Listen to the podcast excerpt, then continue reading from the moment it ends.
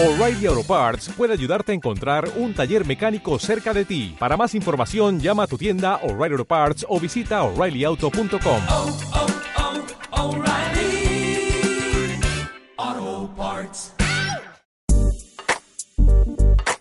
Hola malditas y malditos, bienvenidos un día más a nuestro podcast Malditas Elecciones. Queda muy poco para las generales del 10 de noviembre y esta noche se celebra el último debate de la campaña. Será a las 10 y ahí estará una vez más el equipo de Maldito Dato para verificar en directo todo lo que digan nuestras políticas. Mi nombre es Andrés Jiménez y soy periodista de Maldito Bulo. Empezamos.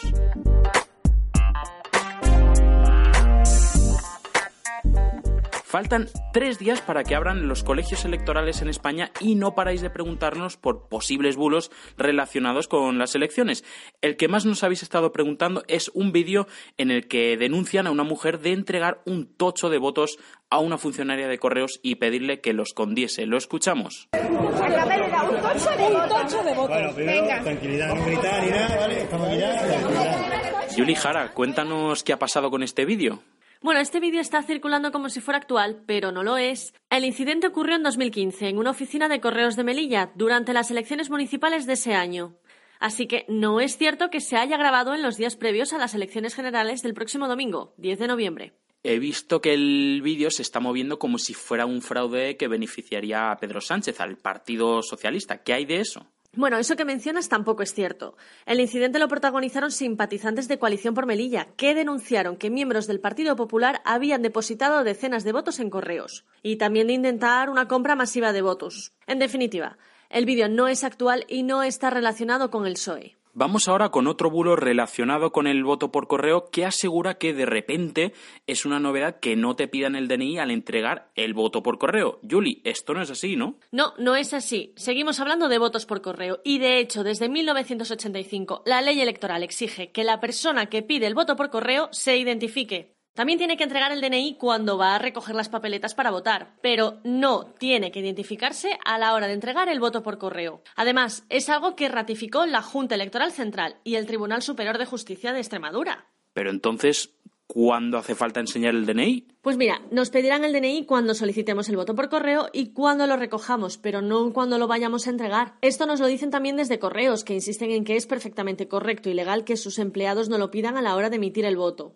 Vamos ahora con el último bulo de hoy, que nos lo cuenta David Fernández, nuestro jefe de máquinas. Hola, muy buenas. Pues hablamos de un audio que se ha difundido mucho a través de WhatsApp. En este audio, un supuesto trabajador de correos denuncia que Pedro Sánchez ha cambiado la ley electoral para prohibir a los partidos el acceso al censo. Eh, de esta manera, dice el audio, impediría a esos partidos enviar propaganda por correo a nombre del votante. Vamos a escucharlo, pero ya te adelanto que es un bulo. Eh, Vox eh, no ha podido poner la propaganda electoral eh, como los demás partidos y ha venido simplemente dirigido a- al número de la vivienda y no a la persona o las personas que viven en ellas. Eh, entonces me he estado informando del motivo de por qué no se ha podido poner. Creí que- creía que era un asunto económico simplemente, pero no, no ha sido así. Han cambiado la ley, este cerdo del Sánchez ha cambiado la ley y prohíbe a Vox acceder al censo. Dice, como hemos escuchado, que esa supuesta modificación de la ley electoral habría perjudicado a Vox. Pero David, ¿por qué es un bulo? Bueno, para empezar, la oficina del censo electoral del INE nos ha dicho que ha entregado copias del censo a todos los partidos que lo han pedido y que además no ha habido ningún cambio en este sentido últimamente en la ley electoral. De hecho, si consultamos el artículo 41 de esa ley, podemos ver que los partidos sí pueden obtener una copia. Así que el audio es un bulo. Y continuamos con nuestro consultorio electoral. Tenemos ahora mismo a nuestra compañera Bea Lara, responsable de comunidad y de hablar con vosotros, los malditos, y nos trae vuestras dudas electorales. Hola Andrés, pues mira, justo nuestros malditos y malditas nos han preguntado qué diferencia hay entre un voto nulo y un voto en blanco. Bueno, la verdad es que es la eterna pregunta de las elecciones y viene genial recordarla ahora. Ya ves, mira, el voto en blanco es ese en el que no metes ninguna papeleta en el sobre y es un voto válido, aunque no vaya a ningún partido. ¿Y el voto nulo? Pues es ese en el que metes en el sobre cualquier otra cosa que no sea una papeleta. Por ejemplo, ¿recuerdas cuando la gente empezó a subir a redes sociales fotos metiendo una loncha de chorizo en el sobre? Pero ojo, que también es nulo si la papeleta va pintarrajeada. Y igual que si te abstienes, el voto nulo no cuenta.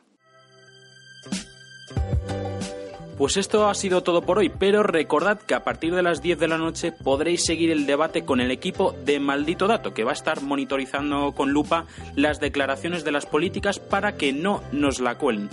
Gracias un día más por estar ahí. Hasta mañana.